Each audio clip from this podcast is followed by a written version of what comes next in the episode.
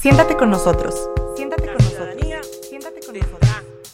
La última palabra. Entra en un debate y análisis fresco y profundo de los fenómenos más importantes de la política local y nacional. Me canso, canso. Enrique Tusein y Jorge Rocha te invitan a que nos sentemos en la misma mesa.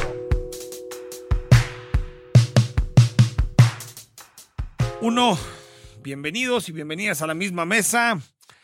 Se cumplen dos años del gobierno de Andrés Manuel López Obrador. Diría que se nos fue como un suspiro, pero mentiría porque han sido dos años de muchísimos debates, muchísimas discusiones.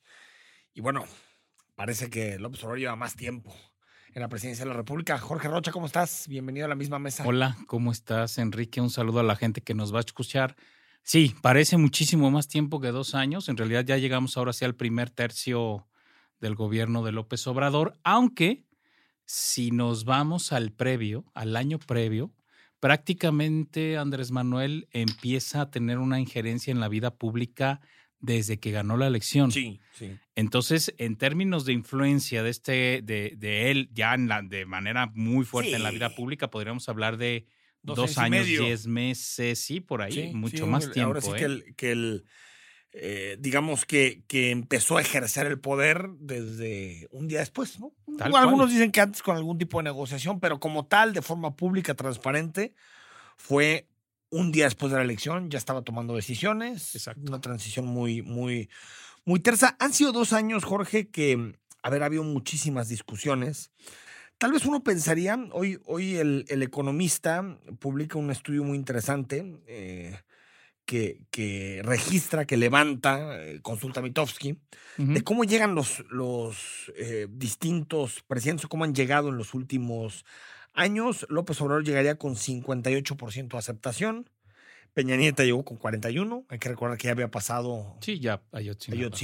Ayotzinapa, unos meses después, Sí, sí, realmente sí. pasó en, en agosto, eh, Casa, Casablanca, y en septiembre eh, Ayotzinapa, ¿no? Entonces estamos hablando de, de- de que fueron dos golpes durísimos.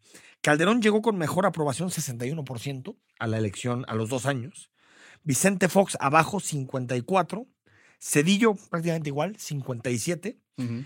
Y Salinas, 67%, era el pleno apogeo del, del, Ah, sí. del salinismo. En realidad, López Obrador, por más que es un presidente fuerte, que le gusta concentrar el poder, pues llega más o menos igual que el resto a, a los dos años, ¿no? Sí, que fíjate que eso más que hablar de López Obrador habla de la vida política del país, ¿no? Como que la gente en general tiende a aprobar de forma positiva a los presidentes, más o menos, sí los llega a premiar. Yo creo que el caso más bien excepcional fue Peña Nieto. Porque- exacto. Porque además, ojo, Peña Nieto llegó después de dos sexenios donde había muchísimas expectativas de cambio, este, que no se cumplieron, y luego, bueno, él llega diciendo el PRI sí va a resolver lo que no pudo resolver los dos sexenios panistas, y la verdad es que empieza, bueno, ¿te acuerdas? El primer año a tambor batiente, Las reformas. con, el famoso Pacto por México, pero el segundo año se le vino el asunto abajo Sí. con temas muy graves vinculados a, a su persona. y a la corrupción. Exacto. Y ¿no? que lo terminó siendo el presidente más repudiado. Exacto. Pues, ¿qué será, Jorge? ¿Desde, desde quién? ¿Desde Echeverría? Tal vez ni, siquiera, ¿no? No, yo creo que de Díaz Ordaz, ¿eh? Díaz Ordaz, ¿no? Sí, Yo creo que, el- Díaz Ordaz y él, yo creo que han sido Sí, los más repudiados. Ahora, ¿cómo calificar, Jorge, estos dos años? Ha habido tanta cosa que yo sé que es complicado hacer una evaluación, pero en dos años toma color el proyecto de López Obrador, está extraviado. Fíjate que, a ver, yo creo que hay que agarrar por rubros, porque eso de, a mí como decir, está bien, está mal, no me agrada tanto, porque creo que pierde uno análisis. Pero si vamos por grandes paquetes de, de asuntos, a ver, en el tema estrictamente de desarrollo económico, creo que ha sido un sexenio gris, bueno, hasta ahora. ¿Por qué? Porque el primer año no tuvimos prácticamente ningún tipo de crecimiento, más bien lo que se empezó a consensar era Cero. estancamiento, Cero. estancamiento económico Y luego, y luego, bueno, vino la pandemia, que... Sí, no es culpa de López Obrador. ¿no? Exacto, que no es Digo, culpa no de él. creo que lo haya gestionado en términos económicos de la mejor manera. No, Yo creo que se necesitaba más gasto público, pero eh, ahora sí que, que el, eh, no, el, el- el tsunami nos hubiera caído Sí. con el presidente, sin el presidente, con, Con quien, quien sea que estuviera sido. ahí, ¿no? Entonces yo digo que en desarrollo económico como tal no es, ha sido un sexenio bastante gris hasta ahora. Ahora, yo, yo le pero- rescataría, perdón, Ajá. Jorge, para ir por, por, tem- por temas.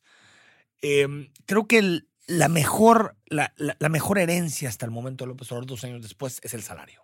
Creo que eso está claro. Eh, después de años en- de, de depreciación constante de los salarios, creo que es- ha, ha sido un gobierno que ha procurado eh, tener a los salarios ahí como uno de sus temas. Primero el salario mínimo, el incremento importante, pero también incluso en los temas relacionados con los sindicatos, con la libertad sindical, me parece que es uno de los aciertos. Que se pueda mantener o no esta tendencia es otra cosa. Ya en 2020, pues por la pandemia vemos que los salarios realmente se van a quedar igual o van a caer en términos, en términos reales, pero creo que lo macro es, yo creo que, que uno de los inicios más, uno de los peores inicios en materia económica que tenemos tal vez desde el 95, no sé.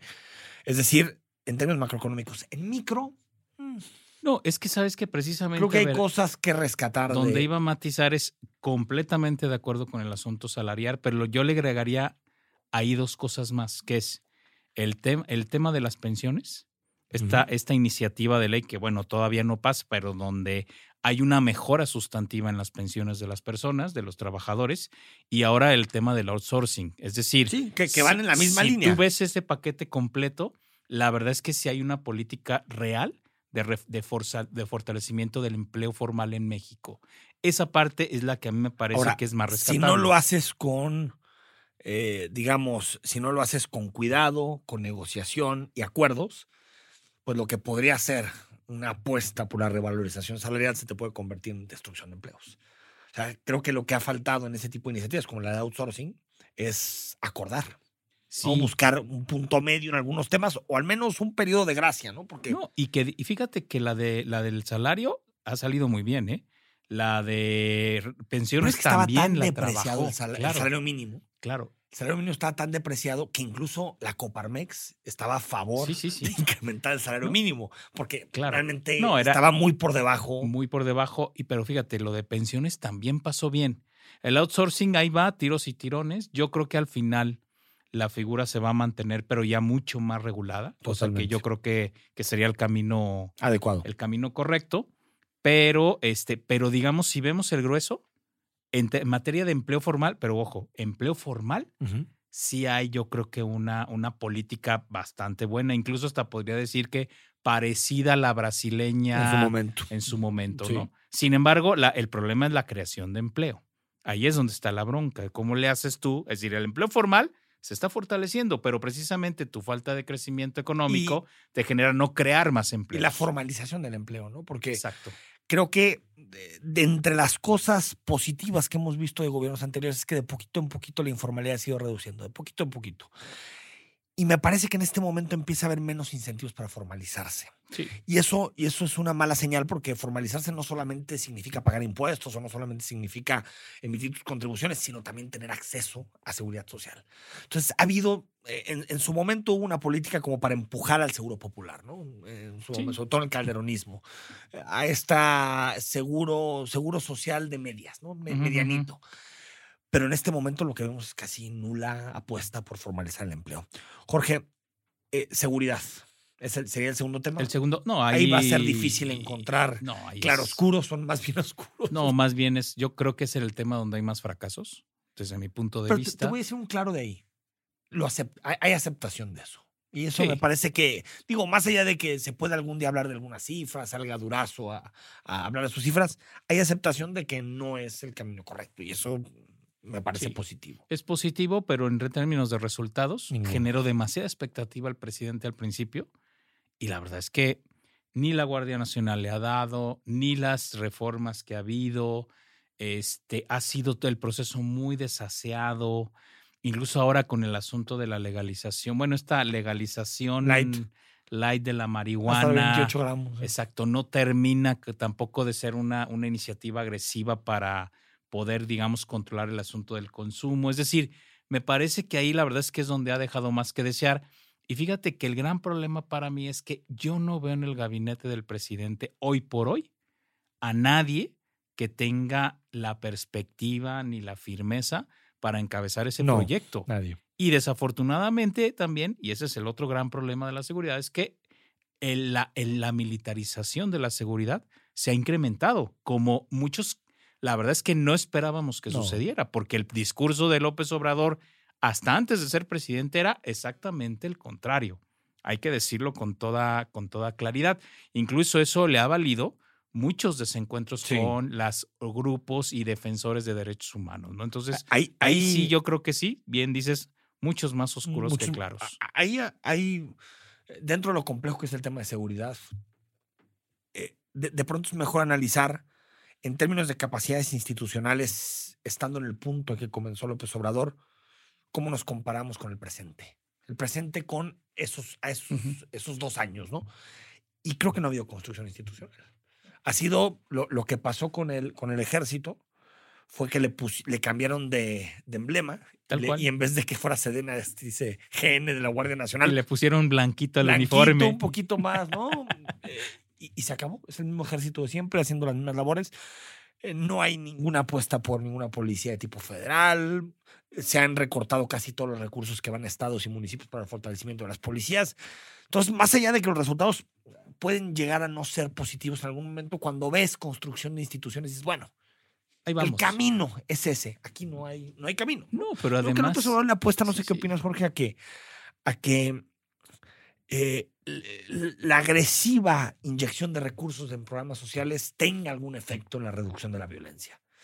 Pero, A ver, es que esa fórmula no está saliendo. De es, hecho. pero es una hay- parte, ¿no? Claro, no, Es y hay no- informes, hay informes, investigaciones ya bastante serias que documentan que, a ver, la, la gente que se mete a este tipo de, de procesos, lo que va, a ver, lo que le interesa es ganar muchísimo dinero. Y por supuesto que una ayuda del gobierno federal de ninguna forma se compara con eso. Y la otra es, ojo, muchos especialistas han dicho que la clave es la recuperación del ter- territorio a partir de proyectos de desarrollo local. Eso es lo que sí te empieza a blindar, no tanto que llegue el dinero de manera individual. No, Por- tiene que entrar un ecosistema. Exacto. ¿no?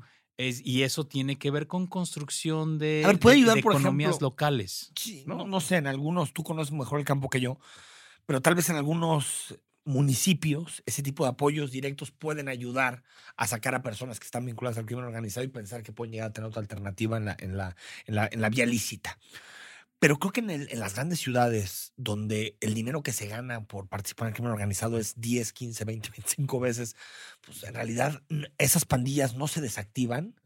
No, necesitas educación, necesitas oportunidades de otro tipo, necesitas Pero sabes que ni en el campo, a ver, si, si te vas en la montaña de Guerrero, donde la gente siembra ma- maíz y Amapola. amapola, entonces, claro que tú llegas con el apoyo y dicen, bueno, está bien, dejo de sembrar amapola, pero ¿y ahora qué voy a hacer? Claro. ¿Ahora qué voy a sembrar?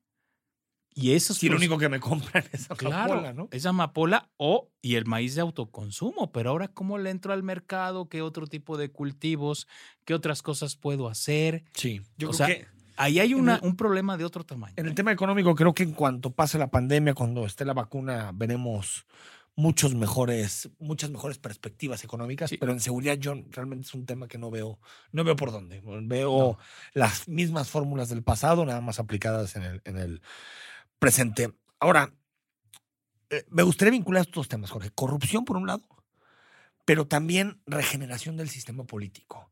Porque eh, fue una de las cosas que el presidente propuso, ¿no? Que es, vamos a, a- ¿cómo se puede decir? A moralizar la a política. moralizar la política. sí, buena, buena, buena, buena frase. Y, mm, no sé, en el gobierno, si me preguntas, ¿López Obrador es menos corrupto que los pasados? Creo que sí. Tampoco puedo poner Sí. las manos al fuego por, por nadie, pero que Peña, pues, definitivamente sí. Em, también que Calderón y que el resto. Pero en términos generales, si uno ve el funcionamiento del gobierno, se opera casi de la misma forma, con adjudicaciones directas, con eh, eh, eh, poca transparencia. Es decir, no, no me parecen grandes diferencias en, más allá de que el presidente habla mucho y por lo tanto tiene que explicar mucho y eso me parece positivo, aunque alguna vez nos, alguna vez nos arte Sí, de que sí. tanto que habla, pues es mejor que hable a que no hable. Pero creo que en términos generales el gobierno, a ver, no, no lo quiero comparar con el piñanetismo porque fue, ese sí fue el no. Alibaba y los eh, 40 ladrones, pero en general tiene los mismos vicios. Sí, a ver, fíjate que hay una parte que es, a ver, esta hipótesis de López Obrador que poniéndole el ejemplo, los demás iban a actuar en consecuencia, eso definitivamente no funcionó. En segundo lugar, sí es uno de los gobiernos más ineficientes que hemos tenido. Totalmente, coincido contigo. Y entonces eso, aunque no se roben el dinero, parecería que se lo roban por la mala manera de utilizarlo. Y, y- y tiene que ver con, con lo poco que confían en esta planeación tecnocrática, ¿no? Exacto. O sea, que recelan de eso, que el presidente siempre parece como que dice, si el objetivo es bueno, no importa cómo lo hagas. Exacto. ¿no? Eh, Es una idea como una, que, que, que podría ser como una moralidad de fines, ¿no? Sí, si el sí. fin es bueno, el proceso no importa. Claro. Y, y vemos en muchas de sus políticas públicas que no hay programas, no hay proyectos, no están estructurados, no sabe No. cómo se van a gastar, ¿no? No, no, eso. Sembrando vidas, por ejemplo. Es, es un gran desastre este tipo de, de- de proyectos este, y tienen que ver con esta efi- ineficiencia gubernamental. Y ojo, tampoco estoy diciendo que los anteriores fueran eficientes, ¿eh? Digo, hay pruebas fehacientes de que en todos los gobiernos hemos tenido cosas terroríficas, pero fíjate, uno creería que la, combina- la, la combinación perfecta es no corrupción con eficiencia en la administración pública. Ahora, yo creo que sí podemos hablar de menos corrupción, sin duda, pero sigue igual o peor la ineficiencia en la administración. Entonces el efecto termina siendo bastante pobre, bastante pobre. Y creo que ahí, desafortunadamente, buenas intenciones terminan siendo una vacilada. Y, y- y que creo que ahí está el- el- el- lo que explica uno de los datos de la encuesta de, de, mm, de Mitofsky que, que dice que, que- qué es lo que qué le recuerda más al presidente y qué, qué le podría satisfacer más de lo que está haciendo. Y más del 50% responde combate a la corrupción. Creo que detrás de estas respuestas hay un premio a la voluntad. Lo, lo que, lo que el encuestado termina premiando es, pues sí, no veo que México sea Dinamarca, como el presidente dijo que iba a ser Exacto. precisamente este primero de Como diciembre. para, nuestro para, para sistema- mañana. Nuestro sistema de salud ya estamos a nada de, que, de, de llegar, hasta el frillito va a llegar, yo Ajá. creo, ¿no? Pero eh, eh, digamos que, que, a ver, yo creo que esto lo que te habla es sí de un premio del electorado que le dice de los ciudadanos, creo que le estás echando ganas, pero no sé hasta cuánto dure, porque Claro. tiene que haber resultados concretos y en materia de combate a la corrupción más dura, ha habido causas que, que, que se han ido adelantando, particularmente a través de los testigos colaboradores, pero tampoco veo una institucionalización del combate a la corrupción. O sea, creo que si quitas de la ecuación a Santiago Nieto o eh, eh, quitas eh, el hecho de que hay un régimen muriendo, un gobierno muriendo que muchos se quieren salvar. Yo no sé si tendremos las instituciones necesarias para combatir la corrupción. No, Otra vez. Definitivamente no. O sea, no, eso no es posible, porque tendríamos que tener una fiscalía totalmente este, abocada a eso, cuando tienes otras agendas de seguridad que son enormes. No, definitivamente no hay una institucionalidad creada. A ver, hay que recordar, hoy por hoy el Sistema Nacional Anticorrupción no existe. No. Y se supone que sería la pieza clave institucional para abordar el tema. Esa fue la gran apuesta y mucha gente dijo, sí, está- estamos de acuerdo, va a una, un consejo más o menos bien elegido, gente que le sabía el tema, que tenía ganas de transformar. Hoy eso Está muerto, está muerto. está muerto. Eso te habla de esta falta de Sí, instituciones. dicen, es que ¿no? López, para López Obrador no es una prioridad, pero si realmente hubiera habido una constitución institucional sólida, no dependerían de la voluntad del presidente. El Claro. problema es que era tan endeble eso, es tan endeble, es un gigante con pies de barro que en cuanto deja de tener la atención del poder político, Se en cae. ese momento, pues, Sí, pues nada más cobran, ¿no? O sea, van y cobran quienes integran, pero pues realmente, digo, aquí en Jalisco más o menos tenemos un sistema que, bueno, ha levantado la cabeza en algún momento, pero a nivel nacional, no, nada. o sea, Nada. a ver, yo no recuerdo en todo este último año una nota de ellos, ¿eh? Pensando en el tercer año, Jorge, y, vi- y viendo todo esto que hemos hablado, eh, año electoral, año de consulta por los expresidentes, previo a la ratificación de mandato del marzo del 22, eh, pues yo no veo condiciones para que muchas cosas cambien. Más bien la inercia de las cosas, tal vez algunas mejorarán, como decíamos, el tema económico, por, porque en cuanto la vacuna llegue, la economía va a ser otra.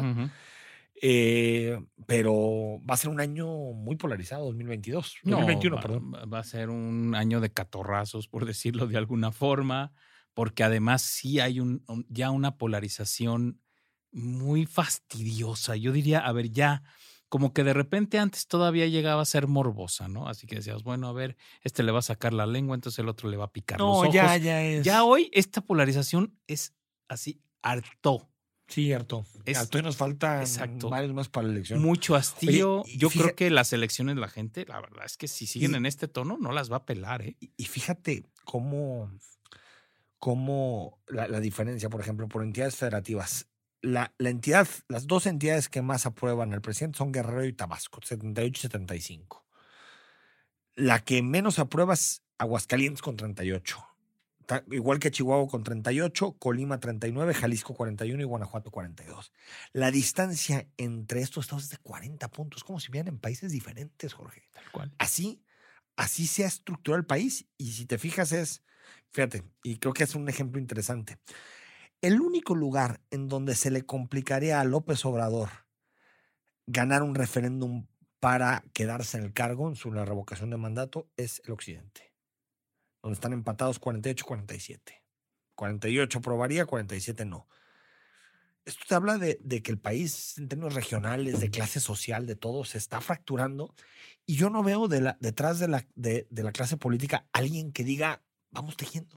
O No. sea, vamos uniendo, porque ni los López Obradoristas van a desaparecer, ¿no? ni los anti-López Obradoristas van a desaparecer, y el país pues sigue siendo. el No, eso es una desgracia, a mí absoluta. O sea, hoy, hoy en México nos faltan los políticos. Sí, totalmente. Los de no, de porque, veras. por- porque para, ahora sí que para, para meter más gasolina al fuego, para eso están las redes sociales, los No, agitadores no, profesionales. Para eso tienes político a Noroña, une. Para eso Sí. tienes a varios presidentes de tienes razón en eso. partidos. o sea, político une, tiene que unir.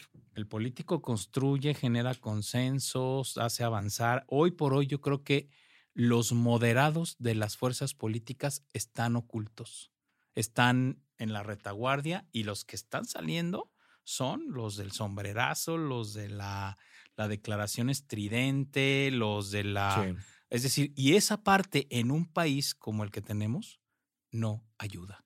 Y la verdad es que yo, mira, tú sabes que pues, veo y leo política todo el tiempo. Empecé a experimentar personalmente un arte. Cuando Sí. estos empiezan a decir cosas, dices, ya, o sea, en serio, ya. Sí, porque aparte no, no, Ya. hay, no hay una declaración que te sorprenda, no, hay una... no, no. Estamos hablando de, de la misma narrativa repetida una, una, Una, y otra vez, exacto. todos los días. Llevamos dos años así Sí, sí. Y eso es contigo. muy, muy, muy lamentable. Y ojo, los pocos ejercicios de colaboración que hay luego entre el gobierno federal y algunos estados salen bien. Han Sí. salido bien. Sí.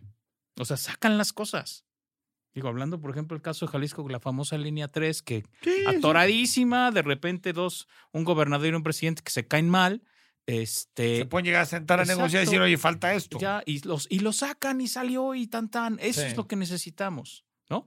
Incluso, fíjate, ni siquiera yo diría, si, es, si en la parte, en la arena política sigue la estridencia, pero en lo concreto colaboran, pues que le sigan con los sombrerazos, no hay problema.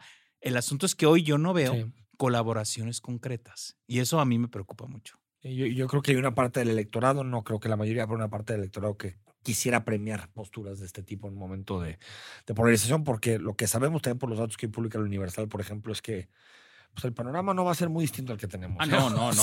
Yo cuando lo vi en la mañana dije, no, Pues sea, básicamente el mismo. sí, Básicamente el mismo. Morena con mayoría, eh, eh, la oposición debilitada, y entonces, eh, mientras más tiempo pase, las heridas serán más, más profundas. exactamente. Jorge, gracias por estarte en la misma mesa. Que estés muy bien. Hasta la próxima semana. Recuerda, cada siete días un- una nueva entrega de la misma mesa. Nos puedes seguir en todas las plataformas.